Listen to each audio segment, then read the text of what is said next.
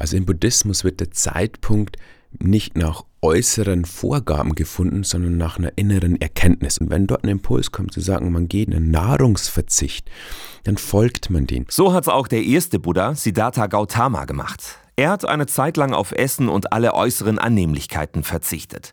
Denn er dachte, dass dieser asketische Weg der Weg zur Selbsterkenntnis ist, erzählt Zen-Buddhist Peter Beer. Und hat dort aber die Erkenntnis gewonnen, dass dieser harte Umgang mit dem Körper nicht der Weg zur Erleuchtung ist, sondern dass es der goldene Mittelweg ist. Trotzdem schließen sich Fasten und Buddhismus nicht aus, erklärt der Achtsamkeitstrainer.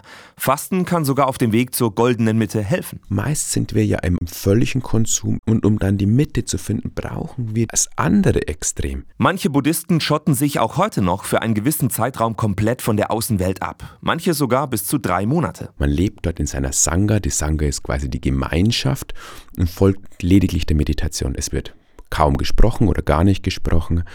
Im klassischen Zen-Buddhismus war sogar die Tore des Klosters wurden geschlossen und dann wurden die 90 Tage dort gemeinsam in der Meditation verbracht, was eine ganz krasse Form des Verzichtes ist, aber tatsächlich nicht unbedingt Nahrungsverzicht. Ob nun Rückzug von der Außenwelt, Intervallfasten oder Fasten nur mit Wasser.